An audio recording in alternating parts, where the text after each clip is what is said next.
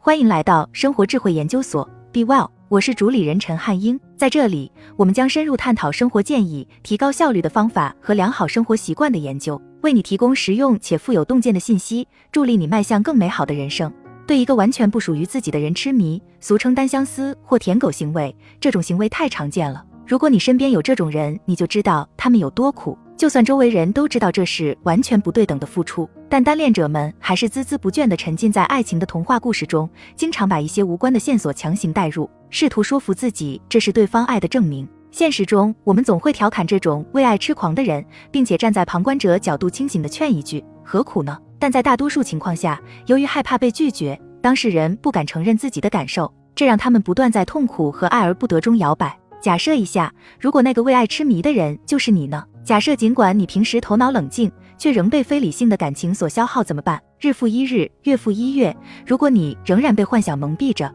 不愿意接受我爱的人不爱我这个事实，那就只能继续在这件事上浪费时间。当然，这篇文章可能给不了你什么灵丹妙药，但却能通过三个心理学概念来帮你理解为什么会有这样的行为。理解这些概念不仅有助于终结你的荒谬行为，也会治愈你内心的不安全感。如果你有承认弱点的勇气，那自然也有改变现实的法子。面对这种事，更重要的是不要事事责怪自己，而是要学会鼓励自己。在关照自我的前提下，才能避免沉溺于消极恋爱，也才会逐渐树立自己的价值感。认知失调，心理紧张的痛苦，你有没有过一连几个小时什么也不干，就为了琢磨对方是不是话里有话，结果脑子却越想越多，越来越乱。这时候你想让自己冷静下来。却越来越激动，直到在键盘上敲下一堆文字，像扔炸弹一样把它们投掷给对方，开始发泄情绪。在心理学中，这种感觉被称为认知失调，即同时持有两种或两种以上相互矛盾的想法、观点或价值观的人所经历的心理不适。当这种情绪上的不协调出现时，除了紧张，当事人常常很难集中注意力干点别的。在人际关系中，当人们试图处理几种意义完全相悖的信息时，就会经历这种认知失调。举个例子，你以为你们两人相处的很好，但对方突然说分手或要离开你，让你搞不清楚他到底喜不喜欢你。这种互相矛盾的信号会让你很不舒服。为了克服这种不适感，你就会试图用各种方法减少这种感觉。当上面说的那种矛盾感爆发的时候，通常有三种方法可以帮你解决认知失调：一、改变信念，例如明确告诉自己对方对自己没感觉，然后决绝放手，毫不犹豫。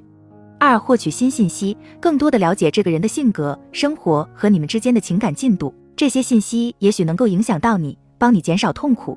三、降低这段关系的重要性，比如生活不止你眼前的这段关系，还有其他很多有趣的事，这些事都比这个人值得你注意。虽然有上面这几种选项，但是面对矛盾感，大多数人只会选择另一项。陷进去，这就大大增加了他们步入新生活的难度，因为他们并没有选择迅速脱身，专注于更重要的事情，反而想着在原来的沼泽里接着打滚。在他们不断求证的这些信息中，一般有两种比较常见的，一种是要求对方不断解释自身的迷惑行为，另一种是过度解读自己和对方的互动。要求对方解释这种方法听起来就很不靠谱，对方甚至都不惜离开你，又怎么会有耐心和你解释呢？这时候，你苦练的那一方充其量会用没这回事儿为借口，暗示是你想多了。更重要的是，不管他说的是真是假，你都只会在这段关系里白白浪费时间，无法回头。此时，你并不会像自己想象中那样，以为了解了更多关于对方的东西就能把控好这段感情，反而要陷入被另一个人支配感受的尴尬境地。所以，建议你一定要把注意力从对方身上拉回来，专注于自己的生活，而不是试图从一个并不在乎自己的人那里得到答案。那么接下来，我们再来看看另一种方法靠不靠谱？过度解读对方和自己的互动。说实话，这条路也是死路，因为它是个无底洞。只要你选择不停的注意分析它，你的时间就不属于你自己，而是在被别人控制和占据。所以这一条甚至比上一条还危险。毕竟你在一个人身上花费的思考时间越多，对他的感情就越难以割舍。所以这么做最后的结果也很简单，你进入了死循环。你会不断剖析他对你说的每一句话、每一个动作背后是否有深意，并将你想象中的结果投射进去。对方稍微流露一点情绪，就能牵动你的心。比如你会觉得他微信朋友圈的照片是专门发给你看的；比如你开始在浏览器上搜索当一个人喜欢你的标志，或如果暗恋对象用手碰你意味着什么。由于急切的要解决这种爱而不得的认知失调带来的困扰，你就会不断的寻找证据来反驳他，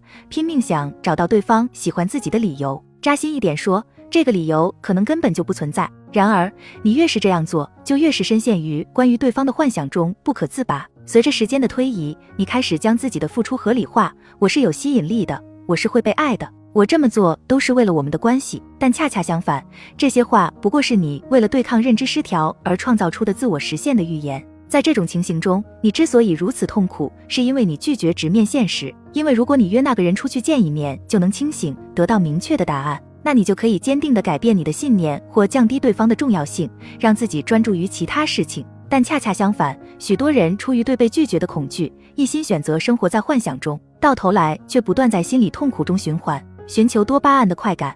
人类天生就喜欢多巴胺带来的刺激，这本没什么好说的。因为工作和一眼望到老的生活都挺无聊的，这种时候正需要点不确定性做调剂。情绪的起伏和预期的违背，恰恰都是我们寻求多巴胺的标志。也因此，除了认知失调，还有一个很重要的东西在引导着我们做出看似违背直觉的行为，让我们疯狂。多巴胺，多巴胺是一种类似药物的化学物质，是我们大脑中含量最丰富的儿茶酚胺类神经递质，它能让我们的身体活跃起来，感受到快乐的刺激。正是这种多巴胺驱动带来的奖赏，让我们在迷恋地追逐一个人时感受到嗑药般的兴奋，并反复体验着这种欲望的刺激。但是多巴胺带给我们的刺激有好有坏。虽然短期来看，多巴胺能让我们收到正反馈，激励我们采取行动，并收获愉悦的感觉，但同时也会让我们暴露在过度的享乐和成瘾行为中，一不小心就控制不了自己。斯坦福大学教授罗伯特·萨波尔斯基曾深入研究过多巴胺，对此他有两个重要发现。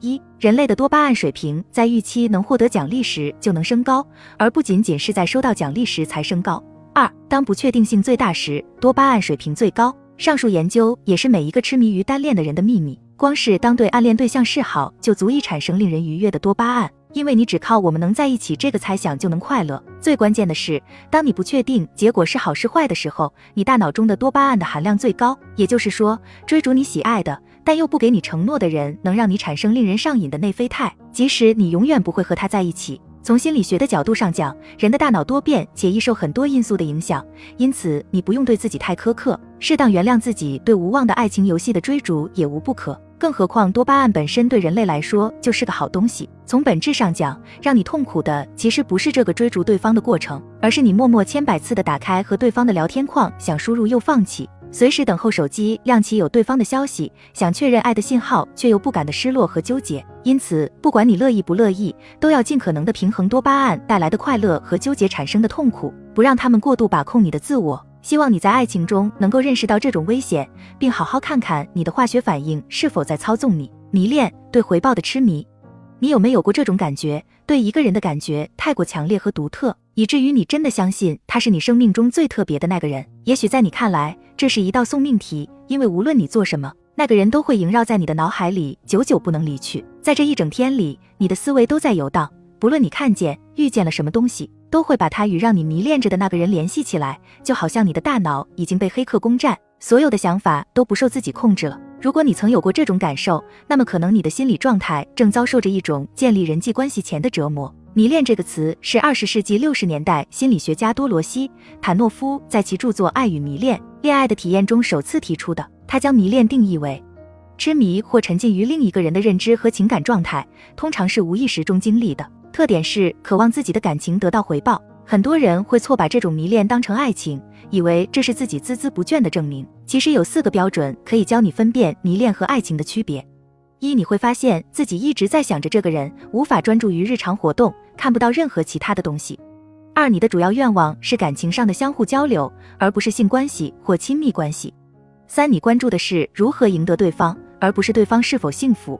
四，你强迫性的不断观察对方的行为，并寻思其中的意思。正如坦诺夫所言。那些一片痴心的人会拒绝接受否定的回答，他们幻想着有朝一日能和心爱的人在一起。为了达到这个目的，什么都可以做。在某些情况下，他们甚至会将对方的拒绝或别人的劝告都当成前进路上需要克服的挑战。如果你觉得这听起来很荒谬，没法感受这些单相思者的感受，也不怪你，因为坦诺夫还发现了一件有趣的事：就像从未经历过饥荒的人无法接受饥饿的存在。对任何没有痴恋经验的人来说，总是专注于一个人的点点滴滴，可能显得很可笑。尽管如此，坦诺夫在二十世纪七十年代的研究发现，还是有很多为爱痴迷的人做出了惊天壮举。比如，一个对同事痴迷了九年的男子，他用四十本笔记本和几千盒录音带记录下了暗恋对象的长相和谈话的细节。由于他的注意力被分散，导致工作表现不佳，最后这个人被解雇了。迷恋往往是强迫性单相思的根源。如果你怀疑自己是迷恋上了对方，而这种迷恋并不是爱，那接下来的步骤很简单。首先，告诉自己你不是唯一一个有这种经历的人，你并不会就此被定义。第二，专注于你生活中那些被忽略的部分，尽可能多地尝试新事物，专注于自己感兴趣的事情。第三，要对自己的行为百分之百负责，明确任何人的言行都不会改变你的处境。现在怎么办？以上我们已经介绍完了这三个心理学概念背后的意义。他们通常可以解释为什么你会苦苦追求单恋，甚至产生浪漫的痴迷。希望通过这些概念，你能明白我们的一些心理脆弱性常常被约会、恋爱等不知不觉的利用，让我们产生痛苦的感觉。因此，你还是要了解自己，洞察自己的想法，留意一下你在怎样的时刻会成为上述想法的牺牲品。当然，我们都是容易犯错、容易动情的人类，这不是什么羞耻的事。现实中，受各种因素影响的人比你想象中可多得多。最重要的是，这些想法的诞生是在提醒我们要专注于生活，而不是仅仅寄希望于从爱情中寻找幸福。希望你能做一个充满活力的人，